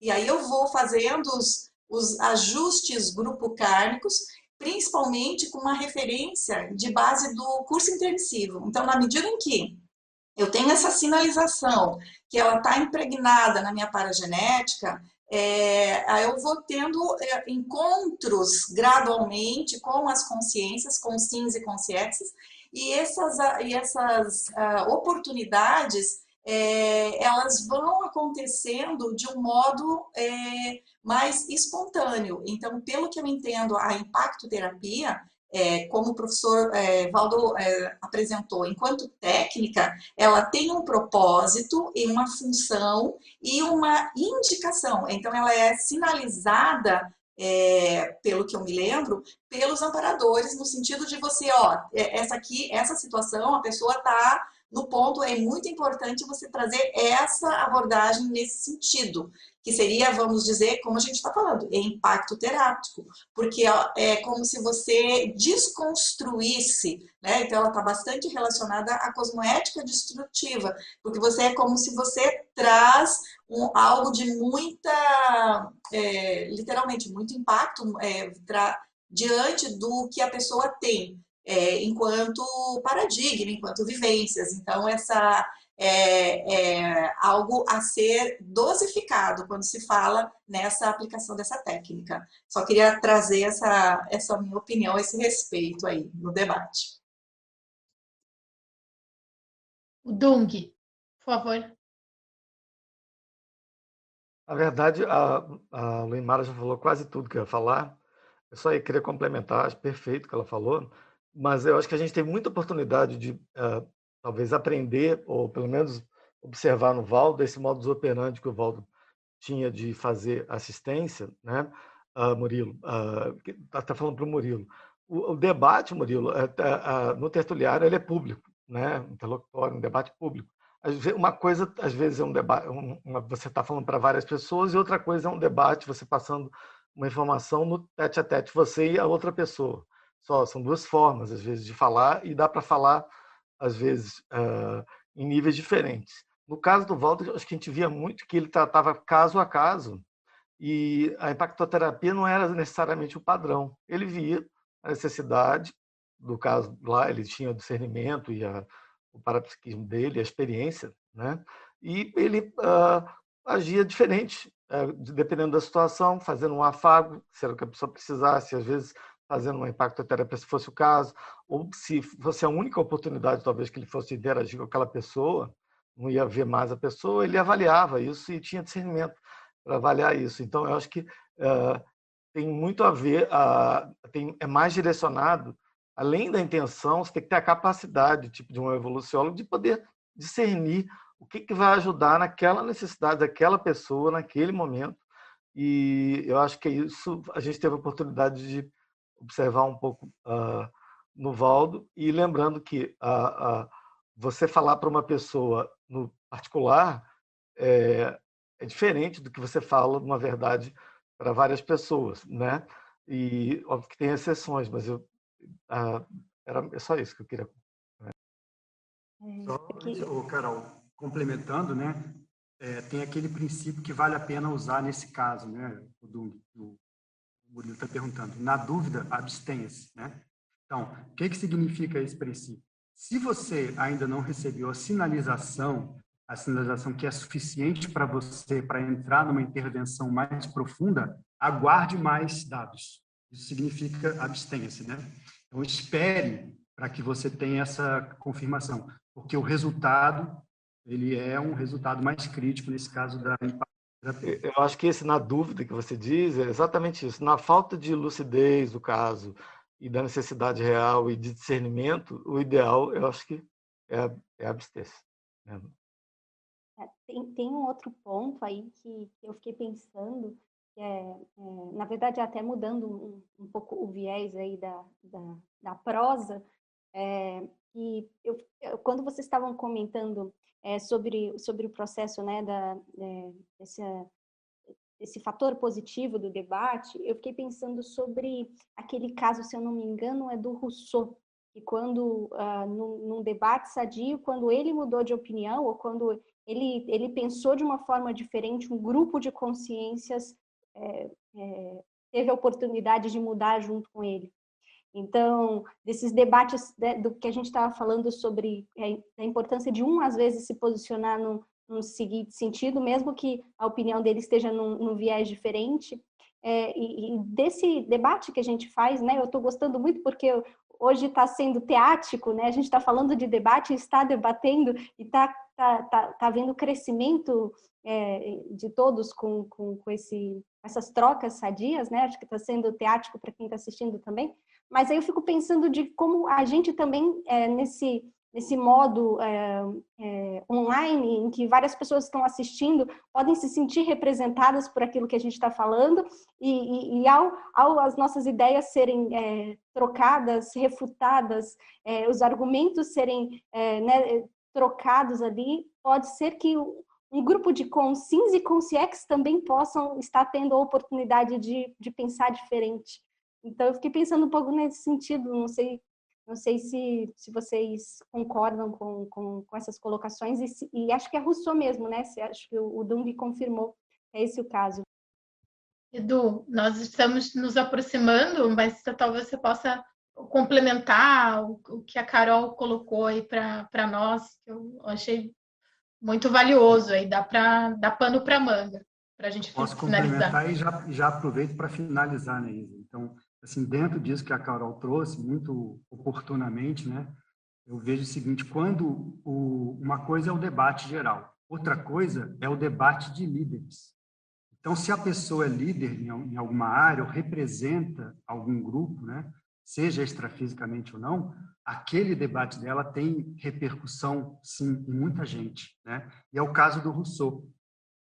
Então, eu vejo assim, olha, para terminar, né, Isa, eu queria terminar com essa, a, o item 17 da folha que eu coloquei, que eu acho muito importante, que é o seguinte, é, debates profícuos, ou seja, produtivos, produzem autorreciclagens ao gerar intencionalmente o estresse positivo das crises de crescimento. Então, você vai atrás do debate para buscar justamente as crises positivas de crescimento.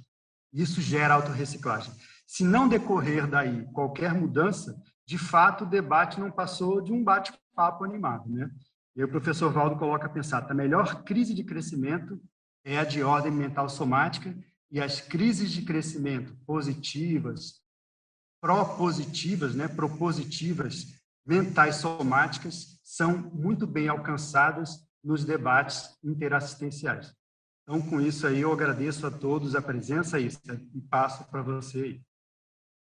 Nós que agradecemos, agradecemos muito também a todas as consciências que nos antecederam, que permitiram que hoje essa exposição fosse possível, né, tanto no ambiente como no tertuliário. Um conjunto muito grande de consciências puderam participar para que a gente colocaram a mão na massa para que esse momento fosse possível. Agradecimento também especial a toda a nossa equipe aqui de debatedores, a professora Marina Tomás, o professor Alexandre Zaslaves, que precisou se ausentar um pouco mais cedo, professor Alexandre Dung, que também teve aí a sua participação muito especial durante o trabalho né, das primeiras tertúlias matinais, professora Luimara, professora Caroline Bicalho e toda a equipe técnica aqui do, do tertuliário, a equipe da tertúlia matinal.